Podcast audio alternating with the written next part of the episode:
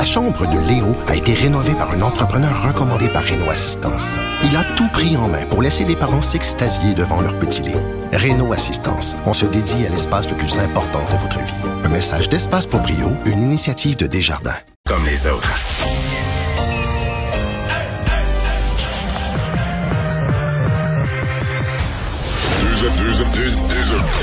Deux animateurs cohérents, deux visions différentes. Une seule émission, pas comme les autres. Mario Dumont et Vincent Dessureau. Cube, Cube Radio. Bonjour tout le monde, bienvenue à l'émission. 30 octobre 2020, les 25 ans du référendum. Bonjour Vincent. Salut. Tu votais-tu Euh, toi? Non. Ben, j'avais 11 ans. T'avais 11 ans. Mais oui, j'avais oui. ma pancarte du oui T'avais ta pancarte du oui dans à ma 11 ans. chambre. OK. Et euh, d'ailleurs, j'ai essayé de la retrouver. Laquelle? Parce qu'il y avait des couleurs. C'était la rouge avec la marguerite, vraiment Ah. la plus belle des, euh, des pancartes. Et j'ai demandé à mon père, j'ai, je, veux- je sors-moi donc ma pancarte, je vais prendre une photo avec. Il l'a jeté. Voyons. Il s'en souvient même plus, mais il l'a jeté quelque part. Ça fait peut-être 15 ans. là. Mais dans ma tête, elle était toujours bien rangée. Dans, ta, dans ce qui était ta chambre à l'époque. Ouais, mais non, elle est plus là. Mais euh, j'ai des souvenirs encore clairs, même si j'avais 11 ans. Mais toi, t'étais un peu plus vieux et Oui, on te voit ces jours-ci, là. Oui, on me voit. euh, J'étais jeune et beau. Ben oui, plusieurs euh, t'ont remarqué sur la une, euh, en fait, sur les journaux, en disant, ma foi, Mario était jeune et fringant. Ben oui, ben oui. Euh, D'ailleurs, dans cette émission, je vous le dis tout de suite, on va recevoir les quatre partis représentés à l'Assemblée nationale. Euh, vont nous envoyer quelqu'un. Euh, Il y en a qui ont voté, qui ont un souvenir. Il y en a qui c'était leur premier vote. Il y en a qui étaient trop jeunes pour voter, mais comme Vincent, qui en ont des souvenirs. Donc, on va faire le tour. euh, Québec solidaire, les libéraux, euh, la CAQ, le PQ, euh, les souvenirs de chacun. Mais pour tout de suite, on va rejoindre Paul Larocque et l'équipe de 100% Nouvelles. Il est maintenant 15h30, c'est le moment de joindre Mario Dumont en direct dans son studio de Cube Radio. Euh, salut Mario, salut à- Bonjour. à, tous les auditeurs euh, de Cube Radio. Euh, euh, Mario, 25 ans déjà. Revenons, on recule un quart de siècle, donc le 30 octobre 1995, euh, vers la fin de la soirée. Voyons ça. C'était pas tout à fait assez, mais bientôt ça sera assez. Notre pays, on l'aura.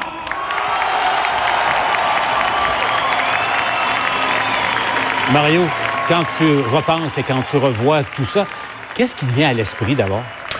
Ben, en disant ça, euh, pauvre M. Parizeau, il se croyait pas lui-même. Il savait que c'était pas vrai. Il Il faut toujours, c'était la leçon de René Lévesque. Là, il faut toujours laisser les militants sur l'espoir. T'as pas le droit de laisser tes militants sur le, sur une espèce de, de, de, de mur qu'on cogne.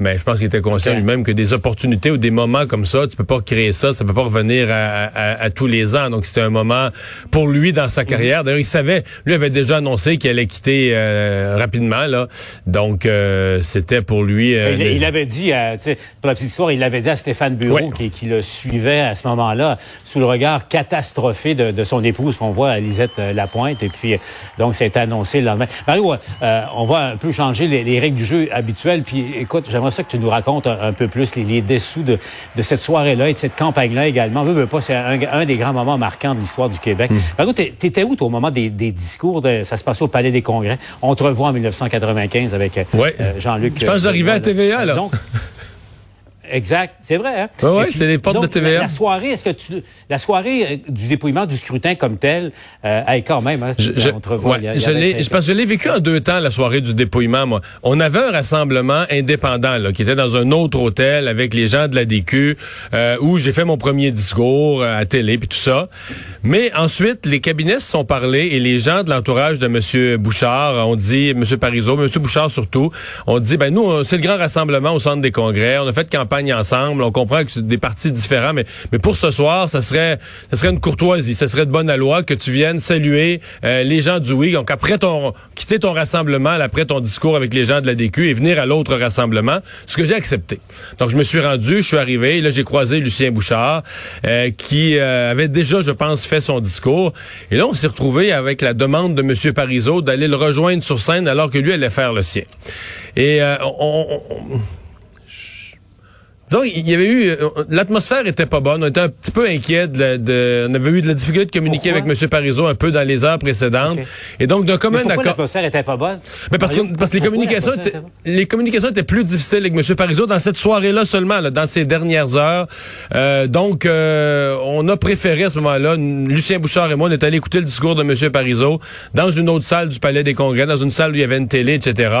Et donc, il était seul sur scène. Donc, quand, toute ma carrière, j'ai repensé à ce soir-là en disant, n'eût été de cette décision-là, à chaque fois qu'on revoit, qu'on revoit les images du discours malheureux, euh, je serais, comme on dit en TV, je serais dans le shot, là. Tu sais, je serais dans l'angle de la caméra, puis Lucien Bouchard aussi. OK. Euh, Ah, que- ben, venons-y, euh, venons-y, Mario. Donc, tu, tu es en compagnie de, de Lucien Bouchard dans, dans une loge là, du, du Palais des Congrès de, de Montréal. Arrive la fameuse phrase, là, bon, la défaite est imputable, là, et là, j'ouvre les, les guillemets, euh, à l'argent et à des votes ethniques, ethniques, fermez les guillemets. Mario, tu entends ça, qu'est-ce qui te vient à l'esprit? Euh, ben, D'abord, tout le monde dans la pièce est comme figé. Là. Tout le monde sait que c'est pas bon, mais c'est extrêmement difficile. Tu sais, là, on y repense 25 ans après, on a vu toutes les conséquences. Mais c'est difficile de mesurer la portée historique de quelque chose qui est arrivé il y a, il y a 10 secondes, là, tu sais. Tu tu, le mesures, tu dis, wow, c'est pas ça qu'il fallait dire à soir, mais à quel point on, on va se souvenir de ça. C'est... On dirait là, tu te mets, comme on dit, ton petit hamster se met à réfléchir à ça. En même temps, M. Parizeau continuait son discours, donc t'écoutes ce qu'il dit. Mais dans la pièce, là, il s'est dit des phrases, et moi, je ne, je ne sais plus à qui les attribuer. Je sais qu'entre autres, il y a un des membres de l'entourage de M. Bouchard, je ne pourrais plus évaluer lequel, là, me souvenir duquel, mais qui avait dit quelque chose du genre, là, il vient de, il vient de tuer le mouvement souverainiste, là, quasiment, en- avec ce- cette phrase-là ce soir. Donc, il y avait quand même des gens qui, déjà, dans les, les secondes ou les minutes qui ont suivi, commençait à prendre la mesure là, ou à exprimer une inquiétude par rapport à la, la lourdeur, là, la portée de ce qui venait d'être dit? Et je vais faire une précision, euh, Paul. La politique est injuste. Là. On est plusieurs qui, qui l'avons vécu. euh, c'est vrai que si on fait de l'étymologie du mot à mot, il a dit des votes techniques en, en, en référence supposément à un événement où des gens avaient appelé au vote ethnique. Regarde, les, les syllabes ont plus d'importance. Dans un moment comme ça, dans un moment crucial, une chose comme celle-là, avec un mot exact ou l'autre mot exact, ou changement de mot, ou lait, lait ou des, ou... fallait pas dire ça. Là. Et là-dessus, c'est l'ensemble de cette, de, de- de ce nous, de ce nous, puis de ce vote, ethnique, tout ce, paragraphe-là.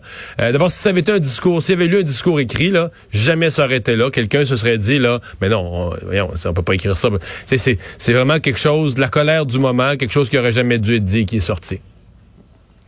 Mario, là, je, je- je le précise pour ceux qui étaient peut-être trop jeunes à l'époque, à ce moment-là, en- dans les années 90, tu avais fondé, tu avais quitté le Parti libéral du Québec, tu avais fondé un nouveau parti politique qui s'appelait l'Action démocratique euh, du Québec.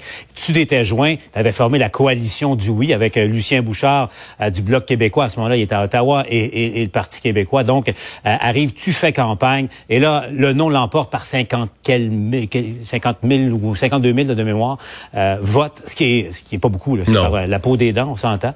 Euh, Mario, euh, as-tu déjà réfléchi si ça avait été l'inverse, si le oui l'avait emporté avec 50 000 votes, avec 1% moins de 1% euh, euh, du vote, qu'est-ce qui se serait produit, tu crois? C'est fascinant comme réflexion parce que euh, c'est évident que Lucien Bouchard avait été désigné comme étant le négociateur en chef et que le référendum sur lequel les, Québé- les Québécois votaient ne déclenchait pas l'indépendance du Québec le lendemain matin. C'était un délai d'un an autour duquel, au cours duquel le négociateur en chef devait aller négocier un nouveau partenariat avec le reste du Canada.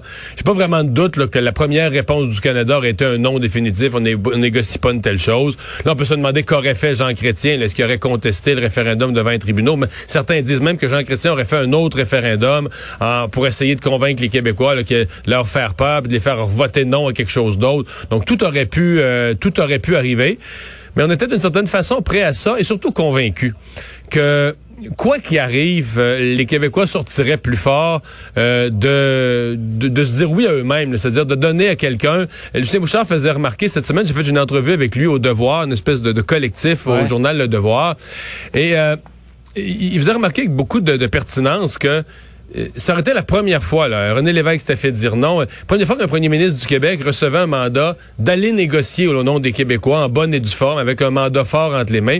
Lucien Bouchard était, de tous les négociateurs qu'on puisse choisir au Québec, probablement un des un des maîtres dans cet art avec M. Mulroney et une poignée d'autres. Là. Donc, euh, à mon avis, euh, ça aurait été plus gagnant de voter oui et, significativement.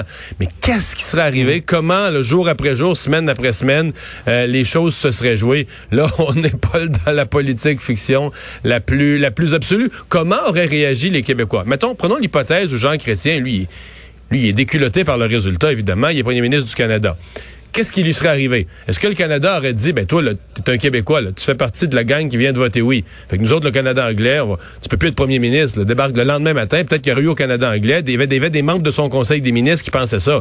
Tasse-toi de la chaise, c'est pas plus un Québécois qui peut gouverner le Canada, il faut qu'on mette ben, quelqu'un qui... Brian Tobin. Ben oui, ça, Brian ben Tobin, ben entre autres. Hein, aurait voulu prendre sa place. Donc, est-ce que M. Chrétien serait, resté là? Là, advenant que M. Chrétien reste là, il fait une démarche, un autre référendum. Est-ce que les Québécois auraient eu peur? Se serait écrasé ou au contraire aurait vu ça comme Hey, étais-tu après de nous barber, toi, là? C'est un, couteau à deux tranchants, là. Tu peux faire un autre référendum, puis que la population, plutôt que d'avoir peur, puis de s'écraser, puis de reculer, se dit, euh, m'a pogné dans le cours de l'école, là, tu veux, nous, on a voté une fois, t'aimes pas notre résultat. T'aurais pu avoir un résultat encore plus fort d'une population un peu vexée. Tu sais, c'est pas facile faire la politique fiction, puis d'essayer de redessiner quels auraient été les événements advenant un oui. Mario, euh, je regardais ce matin à ton émission, tu avais Jean Royer, là, qui était le, grand stratège aux côtés de, euh, de M. Parizeau. C'est lui qui a convaincu, euh, d'ailleurs, M. Parizeau de se tasser, laisser l'avant-scène à, Lucien Bouchard. c'est tout un moment. Personne d'autre aurait pu le faire. Personne d'autre aurait pu le faire. Ça, c'est important de dire ça. Le, rôle clé de Jean Royer, c'était le seul qui pouvait. Et lui-même le dit. Si M. Parizeau m'avait dit non, j'aurais même pas eu le droit d'y en reparler. J'avais une chance pour lui en parler et qu'il avait pensé à ses mots. et M. Parizeau qui a pris une minute hein, pour y réfléchir avant de dire à Royer euh, faites ce que vous avez à faire, M. Royer. Hein. C'était ça. quand même. Il fallait, il fallait, fallait de sa part de l'humilité pour euh, ah effectivement M. Parizeau se tasser de l'avant-scène et, laisser euh, les projecteurs sur, se braquer sur Lucien Bouchard. Mario, tu avais aussi Jean Charret. Euh, en entrevue, qui est devenu ensuite euh, premier ministre du Québec, mais pendant la campagne référendaire, euh, dirigeait le Parti conservateur, qui, était un poids plume à Ottawa. Mais c'est lui qui était le joueur vedette du camp du, camp du non, avec ses, ben, discours plus C'est ça, plus ça avançait. Pas au début. Au début, M. Chrétien, Daniel Johnson, personne ne voulait donner trop de place. Ben, il le tassait, sauf que il s'est avéré être un orateur plus enflammé, plus efficace que les autres. Et là, quand, quand les sondages se resserraient, quand Louis était, je sais pas, mais bien que, tu sais, Louis est parti 5-6 points en arrière. À un moment donné, oups, Louis est un point en arrière, nez à nez. Ouais, plus que ah ça au début. Mais je veux dire, plus Louis remontait, plus là, on disait, euh, là, il faut mettre dans les soirées les orateurs les plus efficaces. Et c'est un peu la, naissance. Jean Charest était déjà connu à ce moment-là, mais c'est là qu'il est devenu le personnage, là, de, l'orateur euh, qui s'est ensuite fait élire premier ministre du Québec ce qui, amène maintenant à l'autre question, parce que j'ai euh, suivi beaucoup, j'ai couvert euh, Jean Charest, puis il a toujours dit une chose quand on lui posait la question par rapport au mouvement souverainiste québécois, non, même quand il était au pouvoir à Québec, là, non, ce n'est pas mort. Faites attention, faites attention. C'est une idée qui est, qui est noble. Vous reconnaissez ça, M. Charest. il a toujours mhm. euh, reconnu que l'idée, il n'y avait rien de méprisant euh, dans, dans, cette idée-là. Mais il disait, faites attention, c'est pas, c'est pas un projet qui est mort du tout, du tout, du tout. Mario, 25 ans plus tard, on est en, en 2020. Euh, c'est pas dans l'air du temps, c'est le moins qu'on puisse dire. La souveraineté, on garde les jeunes en, ce moment, mais la souveraineté, dans ton esprit, c'est un projet qui est, qui est mort ou moribond ou c'est quelque chose qui est simplement en dormance? Ça peut pas être mort ou moribond. Je veux dire, euh, ça existe dans l'histoire des peuples, ça a toujours existé, euh, ça existe. Ce n'est pas à l'ordre du jour présentement. Mais tu sais, des fois, les gens manquent un peu de perspective historique. Il y a eu deux référendums en 15 ans. C'est beaucoup là dans l'histoire d'un peuple. C'est même, c'est même énorme. Là. Donc là, on vient d'avoir 25 ans de tranquillité. C'est plus à l'ordre du jour. Mais est-ce que ça peut revenir? Moi, je pense qu'il y a comme un cycle qui est fini. Le cycle qui est né avec euh, René Lévesque, la fondation du PQ, une façon de faire, la promesse d'un référendum. Il y en a eu un, il y en a eu deux. Le Parti québécois a décliné ensuite. Il y a comme un cycle qui est fini. Maintenant, tu sais, pour nos jeunes, l'avenir est ouvert. Est-ce qu'un autre cycle, une nouvelle façon de faire, de nouveaux acteurs politiques, peut-être même des nouveaux acteurs dans les mêmes partis, ou peut-être même de nouveaux partis politiques? Comme disait l'autre, l'avenir c'est long, là. Donc, euh, d'enterrer, de, dire qu'une idée comme celle-là, qui est une idée euh, universelle, puisse disparaître de, l'histoire d'un peuple, peut-être ça reviendra jamais. Mais qui, sommes-nous pour l'affirmer? À mon avis, ça demeure. Et je me souviens toujours que Robert Bourassa disait le Québécois veut survivre. Euh, il voit certains avantages dans le Canada, mais il veut toujours garder la souveraineté dans sa manche. Euh, il y a peut-être un peu de sagesse là-dedans aussi. En terminant, euh, Mario, quand tu te revois là, 25 ans plus tard, quand tu repenses à, tout ça, tu t'es as quitté la politique, tu as, une vie maintenant de d'animateur, de, de, de, chroniqueur politique. Est-ce que tu t'ennuies de ça, de la, politique active par, moment, dans, ces grands moments en tout cas? Non, je m'ennuie jamais de la politique. C'est pas quelque chose qui me manque, c'est pas quelque chose que je veux refaire. Mais quand je revois ces moments-là, quand même, c'est sûr, c'est pas le goût de faire de la politique, c'est plus la prise de conscience de dire, wow c'était des années. il n'y a, pas eu grand-chose dans l'histoire du Québec après. Là, on a eu euh, des débats, euh, dans certains cas, un peu plus tranquilles. Là, dans les années suivantes après ça, c'était à couleur de la margarine, des patentes comme ça.